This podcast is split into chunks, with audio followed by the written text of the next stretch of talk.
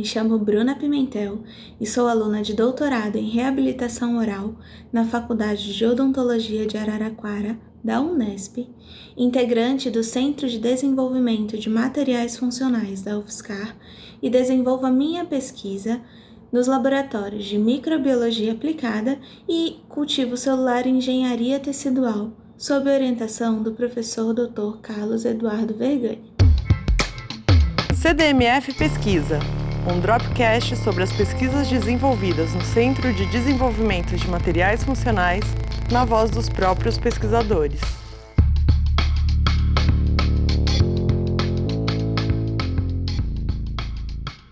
O objetivo do meu trabalho é avaliar a biocompatibilidade de microcristais contendo prata sobre células humanas, como fibroblastos, queratinócitos, monócitos e macrófagos, visando futura aplicação em materiais de uso médico odontológico através de incorporação ou revestimento. A terapia antimicrobiana atual inclui o uso local ou sistêmico de fármacos.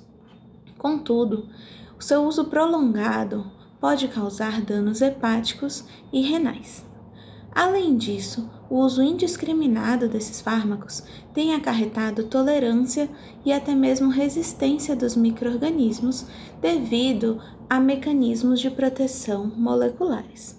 Por este motivo, terapias que dificultem a adesão dos microorganismos ou a formação de biofilmes sob os materiais de uso médico odontológico e que também inativem esses microorganismos de maneira física ou química, que possuam baixa propensão a causar tolerância dos microorganismos e pouca ou nenhuma toxicidade sobre as células humanas têm sido amplamente estudadas.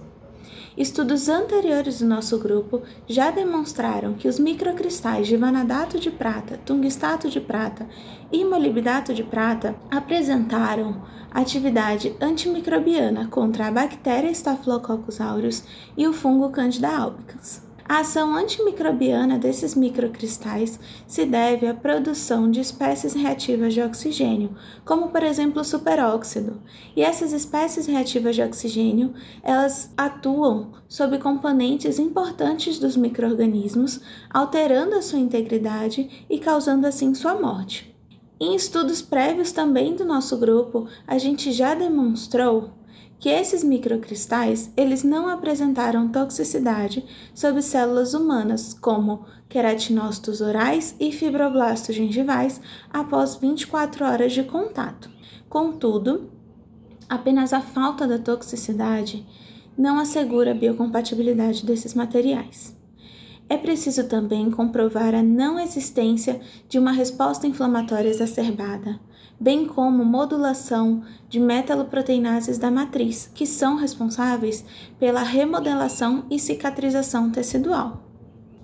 Para tanto, estamos avaliando inicialmente a ação desses microcristais sobre células humanas, como queratinócitos orais, fibroblastos gengivais, monócitos e macrófagos, com relação à indução de produção de citocinas inflamatórias e metaloproteinases da matriz quando essas células estão organizadas em monocamada, ou seja, de maneira 2D. Além disso, também estamos avaliando a indução de toxicidade desses microcristais em monócitos e macrófagos. Posteriormente, iremos avaliar esses mesmos parâmetros, ou seja, indução da toxicidade e produção das citocinas inflamatórias e metaloproteinases da matriz, agora sob as células é, no modelo de cocultivo 3D, envolvendo três linhagens celulares, queratinócitos, fibroblastos e macrófagos, a fim de melhor compreender a ação desses microcristais sobre as células quando estas estão organizadas semelhantes a um tecido humano. Esses aspectos são importantes para que possamos avançar nas pesquisas de desenvolvimento de materiais com propriedades antimicrobianas, evitando assim o surgimento de infecções relacionadas a dispositivos de uso médico odontológico, como próteses e implantes.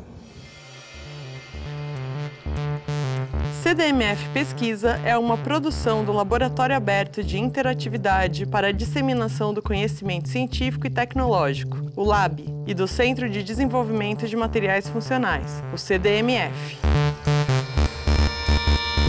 Saiba mais. Visite www.cdmf.org.br. Apoio: Fundação de Amparo à Pesquisa do Estado de São Paulo, FAPESP e Conselho Nacional de Desenvolvimento Científico e Tecnológico, CNPq.